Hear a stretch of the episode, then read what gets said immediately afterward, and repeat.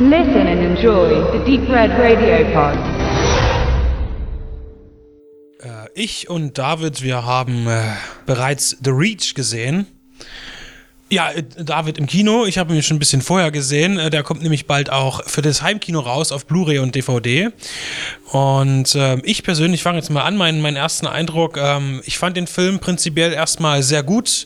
Mir gefallen, es gibt, es geht also prinzipiell erstmal um, um einen reichen äh, äh, ja, Businessman, der Großwildjäger ist und gerne ein ja, sehr seltenes Tier schießen möchte, kriegt dafür eine, eine vermeintliche Erlaubnis. Äh, Das wird sich später noch anders rausstellen. Und er geht dann halt in die, äh, in eine Wüste in den USA, um dort dieses Tier zu jagen und bekommt einen Führer an die Seite gestellt, einen jungen Mann. Und natürlich geht das irgendwann in die Hose, denn es wird kein Tier sterben, sondern ein Mensch wird erschossen werden.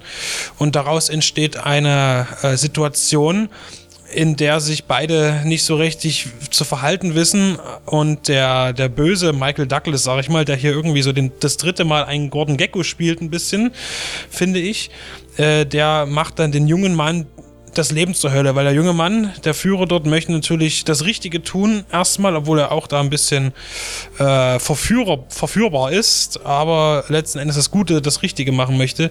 Aber Michael Douglas als reicher Geschäftsmann möchte seinen Ruf retten und greift zu unlauteren Mitteln und jagt diesen jungen Mann dann durch die Wüste. Und ich fand die Wüstenbilder sehr schön, die Aufnahmen. Äh, fand ich, die Naturaufnahmen sind sensationell. Ich finde auch, den, der, der Film fängt auch gut an, macht Spannung, macht Druck, macht ein bisschen Action.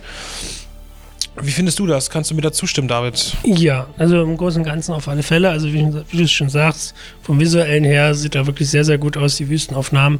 Einwandfrei. Ähm, die Geschichte selber ist halt ein typisches Katz-und-Maus-Spiel irgendwo. Also hat auch da in der Richtung nicht so viel Neues zu bieten, was man schon mal gesehen hat, aber er äh, macht das Ganze doch relativ spannend aufbauen, sodass man diesem, äh, dieser Jagd zwischen dem Bösewicht und dem äh, Guten, wenn man so möchte, äh, eigentlich auch recht äh, interessiert zuschaut.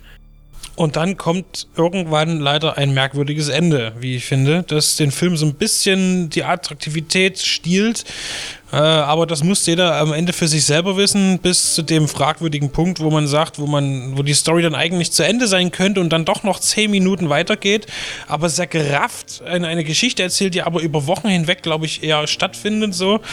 Ähm, Ja. Was ich ein bisschen dramaturgisch zu eilig fand und deshalb sehr beliebig irgendwie und, und zu aufgezwungen wirkt. Richtig. Was den Film ein bisschen äh, wirklich seine Atmosphäre rausnimmt, die er eigentlich gut aufgebaut hat. Genau, also will halt am Ende irgendwie unbedingt noch einen Twist in die ganze Sache reinbringen und das wirkt völlig aufgedrückt und das macht den Film leider sehr, sehr runterziehen. Ansonsten, wie schon gesagt, also schauspielerisch auch sehr gut. Also Douglas ist auch wieder gut in seiner Rolle, wenngleich man sich, äh, ich mich die ganze Zeit irgendwo gefragt habe, kriegt er nicht noch bessere, noch hat er nicht, hat er es eigentlich nur nötig, noch solche Movies jetzt zu spielen? Er hat, er hat ja noch doch wirklich große Sachen auch Er hat ihn aber auch mitproduziert. Äh, wahrscheinlich war ihm die Rolle vielleicht sogar ganz interessant.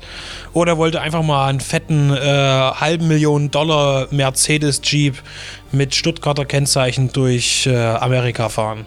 Jo. Also, Also- gutes Ende, äh, guter Anfang, ähm, äh, fragwürdiges Ende. Ja, Jo.